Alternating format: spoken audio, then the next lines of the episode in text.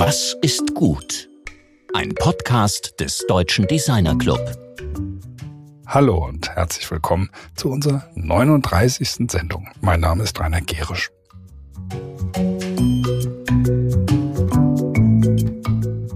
Letzte Woche sprachen wir mit Thomas Rampft, einer wirklich starken Stimme, wenn es um Themen wie Wetter, Klima und Klimawandel geht. Von ihm haben wir gelernt, wie man mit einfachen Worten selbst den hartnäckigsten Klimaleugnern erklären kann, wie Klimawandel funktioniert und was DesignerInnen gegen den Klimawandel tun können und müssen. Alle unsere Folgen findet ihr übrigens auf den gängigen Podcast-Plattformen, aber vor allem auch auf unserer Webseite ddcast.ddc.de. Und hier gibt es zusätzlich auch noch nützliche Links und Literaturempfehlungen.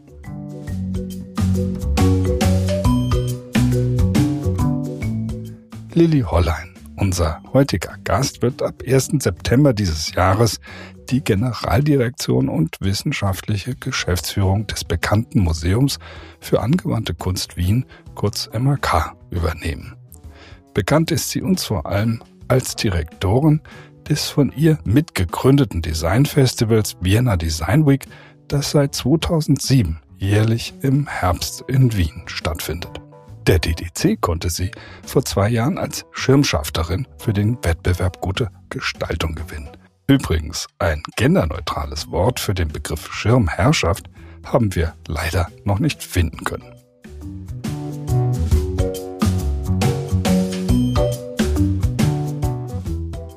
Georg Christoph Bertsch plaudert mit Lilly Horlein natürlich über die Vienna Design Week und einige besonders interessante Geschichten dazu, darüber, warum ihr das Kuratieren so viel Spaß macht und über ihre wunderschöne Heimatstadt Wien.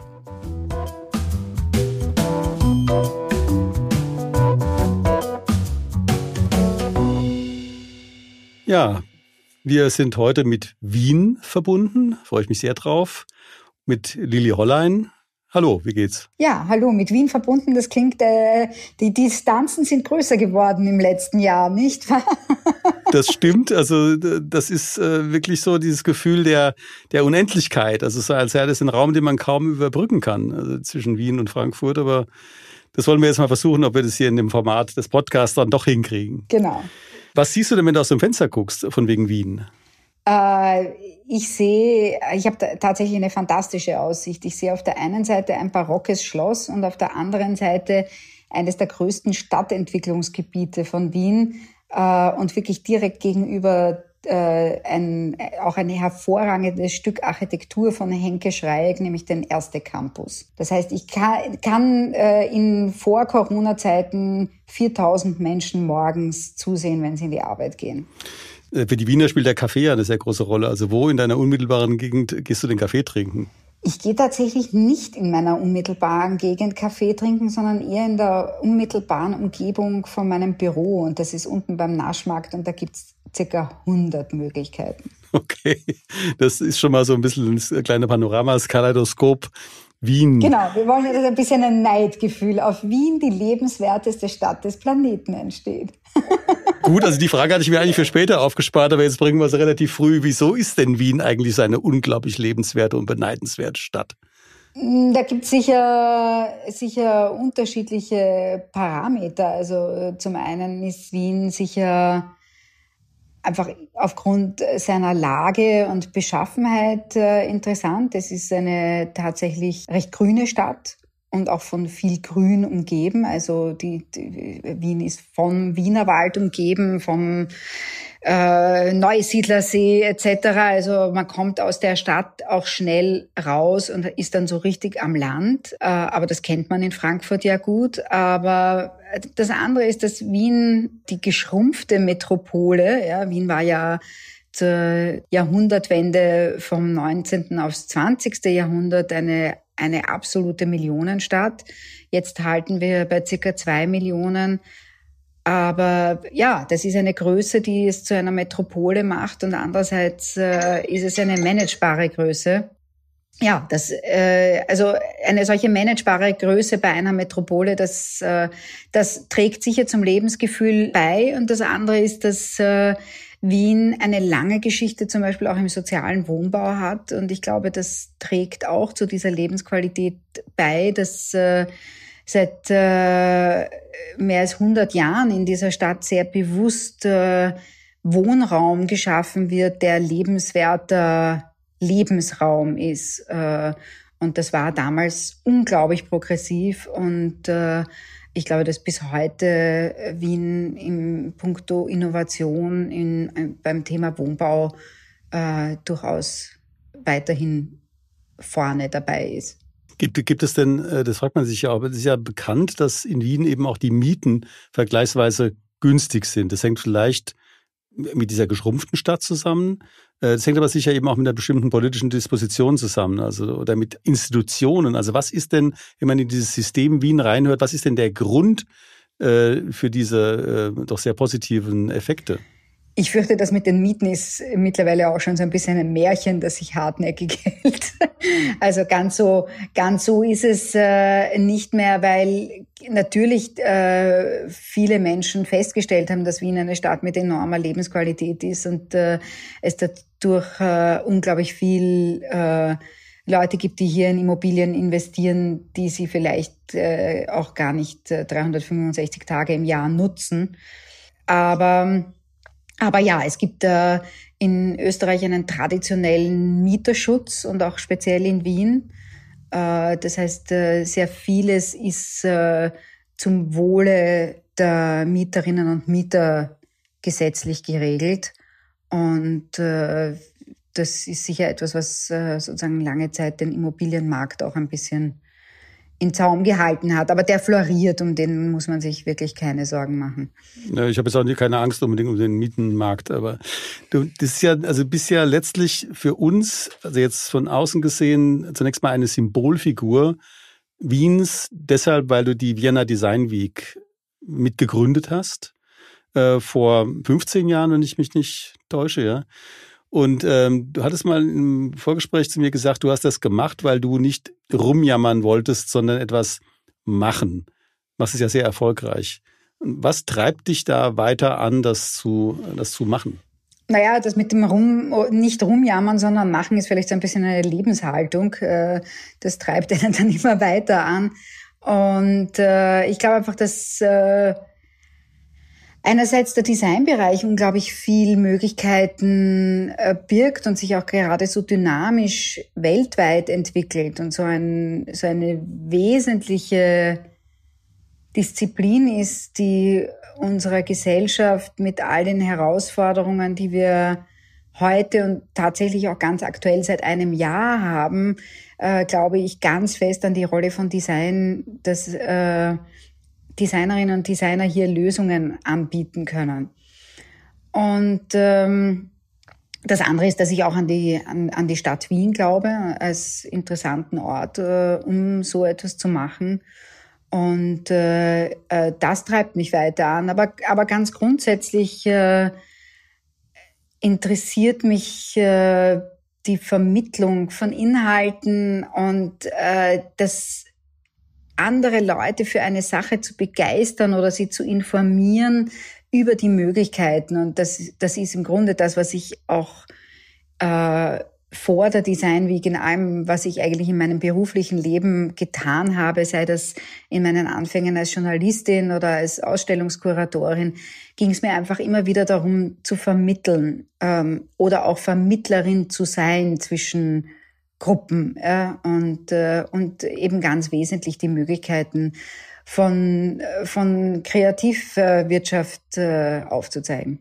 Hm. Als du eingangs sagtest, dass du eben auf eines dieser, eines der schönsten Schlösser wohl blickst äh, aus dem Fenster, dann ist das bei dir ja immer auch ein Blick mit einem sehr, sehr tiefen Sachverstand. Also du bist ja, die, die Architektur ist ja ein wesentlicher Teil deiner Sozialisation, weil dein Vater ja wahrscheinlich einer der bedeutendsten europäischen Architekten seiner Generation war, nicht nur Wiener Architekten. Ähm, für dich ist also Gestaltung immer im Grunde auch Gestaltung von Lebensumwelt. Also eher der architektonische Blick vielleicht sogar als der Designblick. Ähm, das finde ich eigentlich sehr interessant, dass du aus diesem Architektenhaushalt kommend dann äh, das Design vornimmst und nicht was vielleicht näher gelegen hätte, die Architektur. Das würde ich nicht ganz so sehen, weil ich doch viel im Bereich Architektur gearbeitet habe und nach wie vor arbeite. Aber es war letztlich ein ganz bewusster Entschluss, nicht Architektur zu studieren.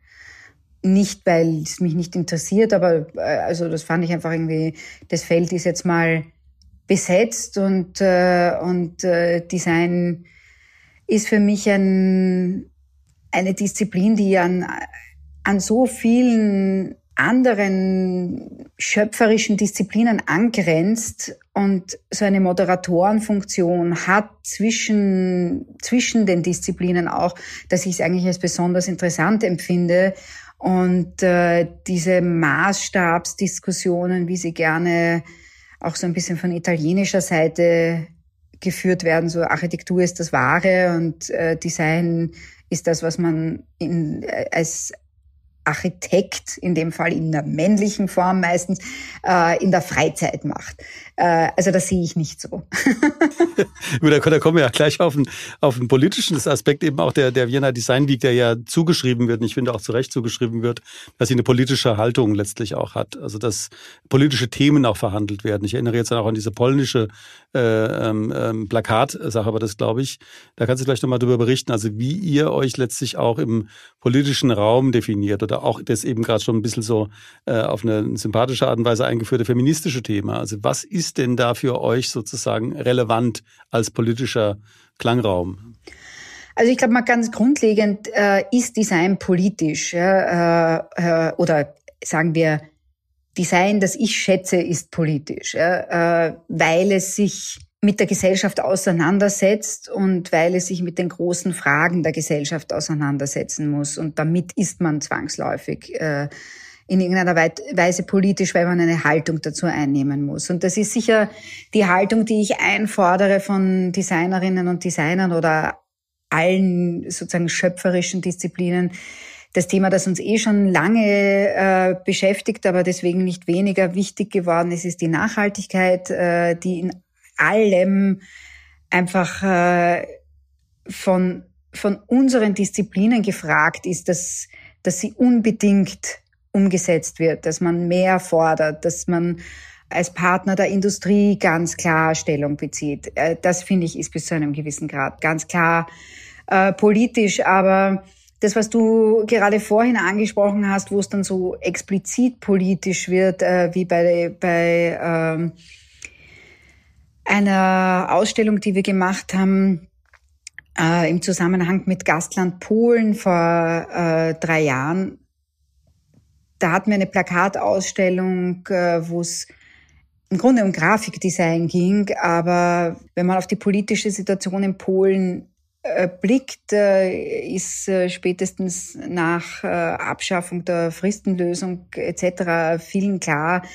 dass dort wieder einfach eine, eine, eine ganz andere politische Situation ist und eine Gesellschaft wieder auf Mittel zurückgreift, um, um Diskussionen zu führen, um zu protestieren. Und da ist äh, interessanterweise, äh, also wir haben uns im Festival auch immer wieder mit dem Thema Protest beschäftigt und mit äh, äh, klarerweise äh, sehr zeitgenössischen Artikulationsformen, die im Digitalen liegen. Aber interessanterweise ist das, das Plakat, das ja so eine archaische quasi Suffragetten und äh, weit darüber hinaus äh, einfach so ein, ein, ein, ein Medium ist, ja, dass das nach wie vor so wichtig ist. Und diese Plakatausstellung äh, aus Polen hatte eben einerseits äh, das Thema Fristenlösung, andererseits äh, äh, durchaus kritische Positionen zu einer Regierungspartei.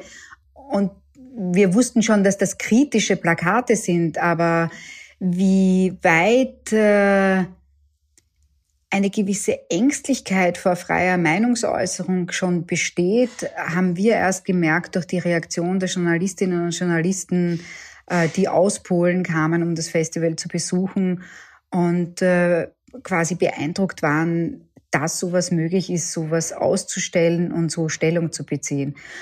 Und das hat das ganze Team und mich eigentlich noch viel mehr bestärkt, äh, dass ähm, auch eine Gastlandausstellung bei einer Vienna Design Week kann man alles irgendwie so wichtig nehmen, wie es ist und so locker nehmen, wie man es auch nehmen äh, sollte. Dass aber, ich glaube, immer wieder solche Gesten wichtig sind, um, um Menschen eine, eine Plattform auch zu geben, um, um Protest äh, zu artikulieren, um, um gehört und gesehen zu werden. Hm. Das finde ich eine sehr interessante Beschreibung, weil du sagst letztlich, ihr entwickelt jetzt keine dezidiert politische Position, aber ihr bietet den Raum der Freiheit, in dem Politik verhandelt werden kann. Wir haben, wir haben sicher eine politische äh, Position, die, die sozusagen sehr allgemein formuliert ist. Wir sind ja keine Partei. Also insofern äh, äh, finde ich, ja, äh, ein, eine gewisse Haltung haben wir als Festival. Und auf der anderen Seite, ja, ich glaube, ähm, den Raum zu bieten für Artikulation, auch gerade wenn sie die Themenbereiche, nämlich also wenn es zum Beispiel auch um, um, um die Tools geht, die uns die Kreativwirtschaft in die Hand legt, um zum Beispiel Protest zu artikulieren ja, oder um Botschaften zu gestalten, dann halte ich das einfach für äh, ein ganz wichtiges Designthema.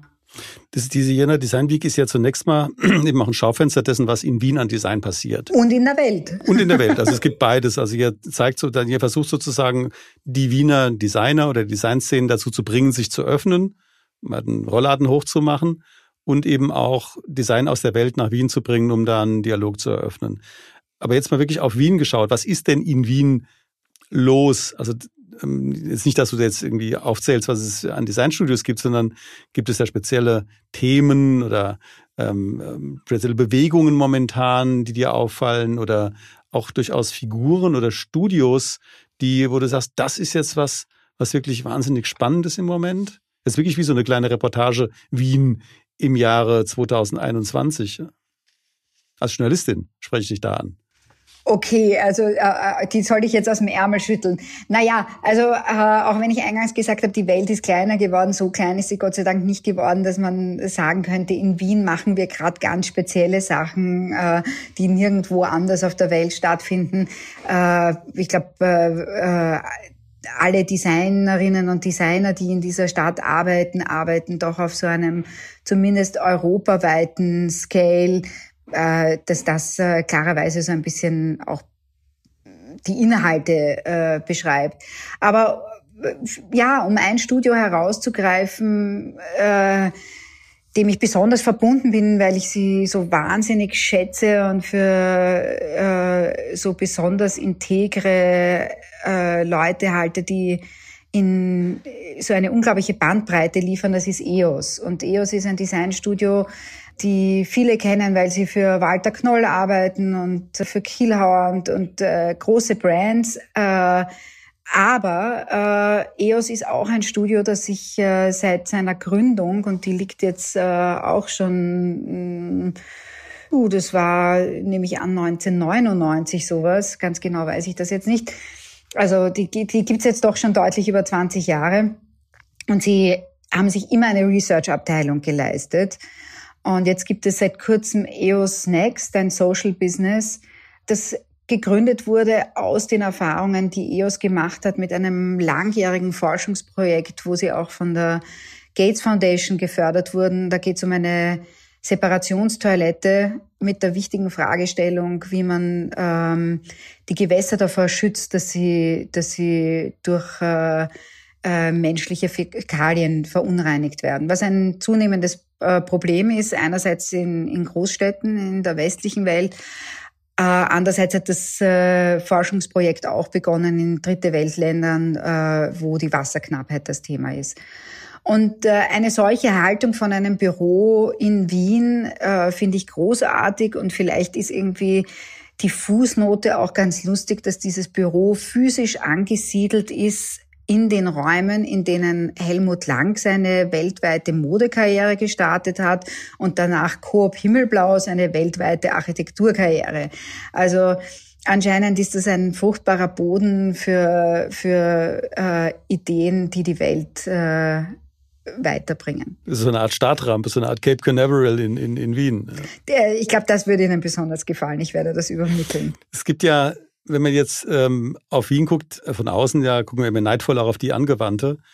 äh, eine ganz bedeutende Hochschule. Ähm, was macht ihr mit denen und welche Rolle spielt die Hochschule auch in der Stadt? Also wenn man jetzt zum Beispiel auf eine kleinere Stadt guckt mit einer großen Hochschule wie Halle, mit der Burg Giebelschenstein oder eben auch Offenbach mit der HFG Offenbach, die spielen ja in den Städten jeweils eine, eine große Rolle. Selbstverständlich hat eine Kunsthochschule in so einer großen Stadt wie Wien nicht diesen Einfluss. Aber es scheint dennoch von außen, als hätte die Angewandte dann doch, würde die doch eine ziemliche Rolle spielen auch.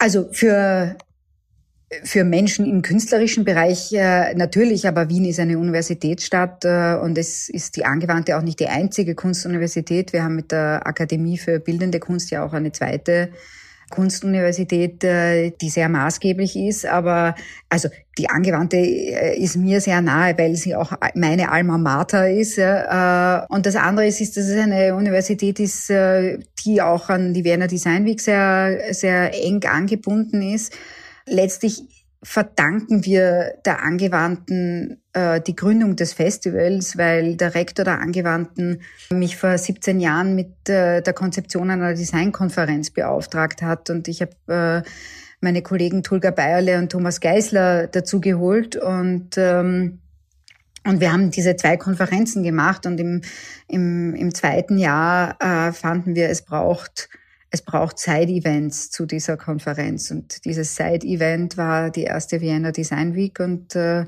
ja, 15 Jahre später äh, ist die gewachsen. Die Angewandte ist uns all die Jahre als Partner treu geblieben. Wir machen äh, in jedem Jahr Kooperationsprojekte unterschiedlichen Inhalts und unterschiedlicher Größe. Und was ich an der Angewandten sehr schätze, ist, dass sie eine eine Universität ist, die die dynamische Entwicklung im Designbereich einfach auch versucht äh, aufzunehmen, indem sie entsprechende Institute schafft, indem sie Lehrende äh, holt, die einfach auch experimentellere Designbereiche abbilden. Äh, ja, und einfach auch Institute, die sich mit Dingen beschäftigen, für die es vielleicht noch nicht mal ein konkretes Berufsbild oder einen Jobtitel gibt, äh, die aber wichtig sind in, in, in, im künstlerischen als denkerische Disziplin und, und einfach auch so eine, einfach eine gewisse Avantgarde zu unterstützen. Ich glaube, das ist eine ganz wesentliche Aufgabe einer Kunstuniversität, dass sie Menschen in der Herausbildung einer künstlerischen Persönlichkeit unterstützt. Und das braucht mehr als äh, technische Tools. Hm. Das ist ja die eine Seite sozusagen des Designs, ist ja diese akademische Kunstseite und die andere ist letztlich auch das Handwerk. Also das Handwerk spielt ja bei der Vienna Design Week eine erfreulich große Rolle, zumindest in der Außenwahrnehmung. Ich weiß nicht, ob ich mich da täusche, dass äh, das durchaus ein Teil der Programmatik zu sein scheint. Ähm, welche Rolle spielt das Handwerk denn also für euch? Ja, also äh, äh, wir haben ein Format im Festival, das sicher so, äh, mittlerweile ist das Herzstück des Festivals äh, wahrgenommen wird, das sich mit Handwerk beschäftigt. Aber lustigerweise war das in vor 15 Jahren äh, eben rund um die Gründung des Festivals wurden wir drei Gründer sehr belächelt dafür, dass wir uns mit Handwerk auseinandersetzen, weil das in den Augen vieler Kolleginnen und Kollegen mit Design schlicht nichts zu tun hatte. Das war so Kunsthandwerk und äh, und irgendwie ja bisschen peinlich. Aber äh, nachdem Wien eine Stadt ist, die eine unglaubliche Handwerkskultur hat und äh, und auch unglaublich exotisches Handwerk äh, nicht nur überlebt hat, sondern, und das ist auch so ein Wien-Spezifikum, von dem ich sehr hoffe, dass es sich äh, noch ein bisschen länger hält. Wir haben ganz viel Handwerk in den Sockelzonen mitten im Wohngebiet.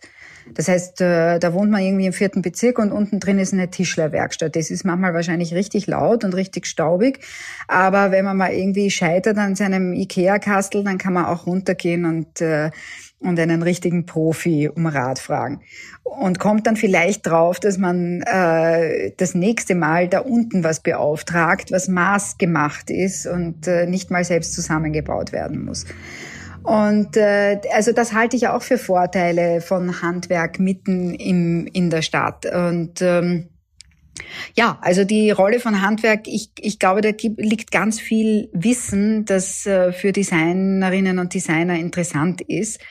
Und äh, das haben wir einfach über dieses Projekt äh, im Laufe der Jahre erfahren, dass dieser Wissenstransfer zwischen, zwischen Manufakturen, zwischen Handwerk äh, und Design ein interessanter, ein fruchtbarer und ein von Wertschätzung getragener ist. Und das ist auch für ein Publikum spürbar und insofern ist das immer so ein bisschen das Format der Herzen, weil man kommt auch in Werkstätten rein und die riechen und die schauen aus und da sieht man Werkzeug und da sieht man einfach auch meistens gute Typinnen und Typen drinstehen, die einfach auch erzählen können, was sie können und was sie erlebt haben. Und äh, das ist manchmal ein bisschen skurril und äh, sehr oft vor allem sehr beeindruckend. Und weil wir ja auch eine K und K Stadt sind, also kaiserlich-königliche Hofmanufakturen haben wir auch nach wie vor. Das heißt, äh, manchmal hat es auch ein bisschen Glamour. Hm. Das ist ja das ist sehr interessant, weil wir haben in Deutschland natürlich einen eher industrieorientierten Designbegriff, der eben auch aus der, der, der aus dem Werkbund heraus ist auch die die die deutsche Industrienorm entstanden, also diese ganzen Themen sozusagen der der Standardisierung der industriellen Produktion, der der der Skalierung und äh, dadurch ging so ein bisschen hier äh, eben das Design auf Distanz zum Handwerk und entstand letztlich auch eine größere Entfremdung. Was, du mich jetzt aber sehr neugierig gemacht hast, ist, als du vorhin sagtest, es gibt exotische Handwerke in, in Wien. Also vielleicht kannst du mal zwei oder drei von diesen exotischen Handwerken nennen. Also ich kann mir gar nicht vorstellen, was das sein soll. Das jetzt irgendwie so. Großartig war zum Beispiel eine Kooperation zwischen einem Bürsten- und Pinselmacher und äh, einem Erzeuger von Hornwaren, also Kuhhörner die haben wir zusammengespannt äh, für ein Projekt mit Mathilda Schrischkowski auf Designseite. Äh, ist nicht so oft, dass wir zwei, zwei Gewerke sozusagen dann noch einmal äh, kombinieren. Aber die sind beide in sich äh, ziemlich exotisch. Also Bürsten- und Pinselmacher war das der letzte, den, da, da haben wir jetzt niemanden mehr weil der hatte auch keine Lehrlinge mehr. Also es gibt jetzt äh, meines Wissens in der Stadt Wien niemanden mehr, der das Handwerk Bürsten und Pinselmacher äh, als Meisterberuf äh, ausübt. Und äh, das andere ist Thomas Petz, der diese Hornmanufaktur übernommen hat. Äh, seine Großeltern haben die äh, betrieben. Und äh, wie die die betrieben haben, hatten die noch so Zulieferer. Also da gab es den, der die, das Horn aufgebogen hat und ihnen die aufgebogenen Hornscheiben geliefert hat. Und dann gab es den nächsten, der das gemacht hat. Das gibt's jetzt alles nicht mehr. Das heißt, äh, Thomas Petz, ein, ein, ein junger, flotter Bursche, macht das alles selber hat sich diese Maschinen eben von den ehemaligen Zulieferern gekauft, ist alles uralt und wahnsinnig ölig und, äh, und der biegt sich halt jetzt eben selber sein Horn auf und macht daraus sehr schöne Produkte. Und äh, fand ich eine, fand ich einfach auch so eine beeindruckende Geschichte. Der war damals gerade als Snowboardlehrer eigentlich ganz lustig unterwegs und dann haben die Großeltern gesagt, äh, äh, wir sperren jetzt zu äh, und das interessiert eh keinen. Und dann hat er sich gedacht, aber eigentlich interessiert es mich doch und, äh, und hat äh, übernommen und hat sich eben von seinen Großeltern anlernen lassen. Und, äh, und das finde ich ist eine, eine schöne Geschichte, wenn, wenn ein, ein junger Mann, der ursprünglich ganz anders orientiert war, dann doch irgendwie merkt, da würde Wissen verloren gehen und etwas, äh, ja, was eine, was doch einen Wert hat und äh, ja. Das ist für uns liegt das, bei uns ist das weit mehr als eine lustige Geschichte. Für uns liegt das wirklich im Kern unserer, unseres Anlasses, den Dedicast überhaupt zu machen. Das sind verschiedene Punkte, die zusammenkommen. Also der Mut, etwas äh, selbst zu machen, äh, das lokale Handwerk, da hatten wir mit Barbara Friedrich auch schon mal drüber gesprochen, über die äh, sozusagen vor Ort leben und designen und produzieren. Das ist ja eine Supply Chain Thematik, das ist eine CO2-Fußabdruck Thematik, das ist eine Thematik der lokalen Einbindung eben auch der Gesellschaft in den Produktionsprozess. Von daher ist es absolut äh, auf den Punkt. Und äh, danke ich dir auch sehr für diese, für diese Beispiele. Ich meine, du hast jetzt hier auch einen Aspekt mit reingebracht, den du immer nur in der ersten Person Plural äh, verwendest, nämlich wir machen da irgendwas, Ausstellung, Veranstaltung. Du bist ja selbst auch kuratorisch äh, aktiv und nicht nur Managerin der Vienna Design Week oder äh, Direktorin, wie auch immer du dich bezeichnest. Deine kuratorische Arbeit würde mich da nochmal sehr interessieren. Also welchen ähm, Impulsen folgst du da? Oder was sind die Themen, die dich in deiner eigenen kuratorischen Arbeit besonders interessieren? Naja, es sind Gott sei Dank immer wieder andere und immer wieder neue Themen, die mich interessieren. Und es sind auch manchmal einfach Menschen, die mich äh, mit ihrem Schaffen interessieren. Und ein andermal ist es dann vielleicht auch wieder eine historische Querverbindung. Und weil wir vorher das Feminismus-Thema auch angeschnitten haben, natürlich ist mir, ist mir die Sichtbarkeit von Frauen ein Anliegen. Gleichzeitig glaube ich auch in der kuratorischen Arbeit äh, ist es einfach immer interessanter, auf Menschen und Weltgegenden aufmerksam zu machen, die uns in unserem westlichen Radar vielleicht manchmal nicht ständig unterkommen. Und das muss ich auch sagen, das fand ich zum Beispiel in, in meiner kuratorischen Arbeit sehr interessant, äh, immer wieder die, das Thema Gastland Vienna Design Week, dass, dass man sich ja bei uns bitte nicht so vorstellen soll wie Gastland auf einer Messe, wo halt dann ein, ein beflaggter Stand ist, wo lokale Häppchen ausgegeben werden, sondern wir versuchen einfach wirklich die, die Szenen in, in, in diesen Ländern in ihrer Vielfalt und Bandbreite zu entdecken und davon äh, möglichst viel zum Festival zu tragen und, und äh, erkennbar zu machen. Und das fand ich einfach immer wieder interessant. Also einerseits äh, auch in Ländern, wo man zum Teil wirklich keine Ahnung von den dortigen Designszenen hat. Es gibt osteuropäische Länder, die eine große Designgeschichte haben, aber es gibt auch solche, wo wir echt wenig, zumindest von der aktuellen Szene kennen. Äh, und die ist manchmal auch überschaubar, aber das ist umso interessanter, dann einfach da nachzuspüren und zu schauen, äh, was, was wird dort gemacht und auch was sind das für Figuren und worauf bezieht sich äh, jemand. Also ja, ich liebe das kuratorische Arbeiten. Das ist ein, ein, nicht nur sich selbst äh, Geschichten erarbeiten und, und, und vielleicht zum Teil es hat so was forscherisch detektivisches und es hat auf der anderen Seite was sehr kreatives. Also ich habe zum Beispiel mich ja sehr schnell bewusst entschieden, nicht selbst als Designerin zu arbeiten, sondern diese Vermittlungsrolle einzunehmen. Und ich finde die nicht unkreativ. Keinen Tag seit, seit Beendigung meines Studiums, äh, äh, das fällt ziemlich genau zusammen mit der Beendigung meiner Rolle als Designerin. Äh, weil ich schon während des Studiums für eine Tageszeitung geschrieben habe äh, und, äh, und dann gleich eigentlich ins, ins journalistische Arbeiten und Kuratieren geglitten bin, habe ich das als unkreativ empfunden. Im Gegenteil, ich glaube, äh, das merkt man auch, auch wenn man schaut, wer die großen Kuratorinnen und Kuratoren waren, sind das immer sehr, sehr kreative Leute, die äh, einfach sehr offen sind und einen, einen Weitblick haben. Und Gut, dann, dann haben wir ja diese, unsere unvermeidliche Abschlussfrage, ja auch jetzt schon, liegt mir schon auf den Lippen, nämlich diese ganz pauschale, allgemeine Frage. Was ist gut? Auch darauf wirst du mit Sicherheit, du hast ja schon Teilantworten gegeben, aber dazu nochmal ganz direkt, was ist gut? Uneingeschränkt. Was ist uneingeschränkt gut? Äh, naja, erstens einmal äh, finde ich, das muss schon jeder für sich selbst beantworten.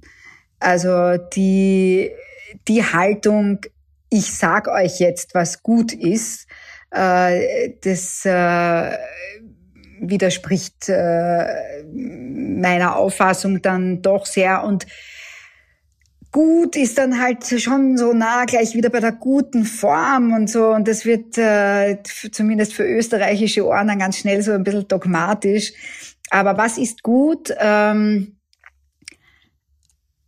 Im Sinne von äh, was ist sozialverträglich, ist eine Frage, die wir uns dauernd stellen sollen. Äh, und ich freue mich, dass ich glaube, dass äh, Designschaffende in aller Welt das tun.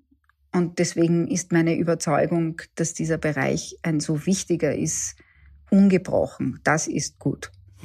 Ja, das, da freue ich mich sehr, dass du das so auf den Punkt bringen konntest, was mich jetzt nicht wundert bei deiner designerischen und journalistischen Karriere. Ich bedanke mich also ganz herzlich für dieses äh, sehr ja, auch sehr plastische Gespräch, also die Anekdoten über das Handwerk, die Blicke eben auch in die, in die äh, Wiener Architekturlandschaft. Äh, vielen herzlichen Dank, dass du dir die Zeit genommen hast. War ein schöner Ausflug nach Frankfurt, hat mir Spaß gemacht. das war mein Kollege Georg Christoph Bertsch im Gespräch mit Lilly Hollein, die uns in ihre geliebte Heimatstadt Wien mitgenommen hat.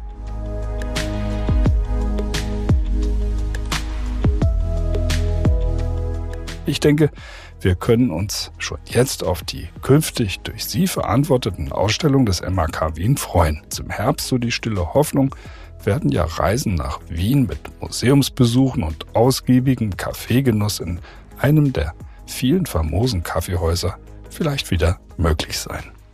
Wenn die Welt einmal untergehen sollte, ziehe ich nach Wien, denn dort passiert alles 50 Jahre später, behauptete Gustav Mahler einmal scherzhaft. Dem ist, das hat das Gespräch mit Lili Hollein gezeigt, bei weitem heute nicht mehr so. Im Gegenteil, manches passiert dort weitaus früher.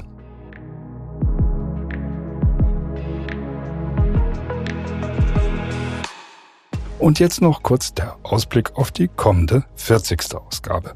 Da sprechen wir mit dem Philosophen Professor Dr. Daniel Martin Feige über die ethische Verantwortung von Design, über den Unterschied zwischen Kunst und Design und die wichtige Rolle der Philosophie bei der Klärung der Designsprache. Wir würden uns sehr freuen, wenn wir euer Interesse geweckt haben und ihr uns dann wieder zuhören mögt. Alles Gute und bleibt vor allem gesund. Eure DTCast Redaktion.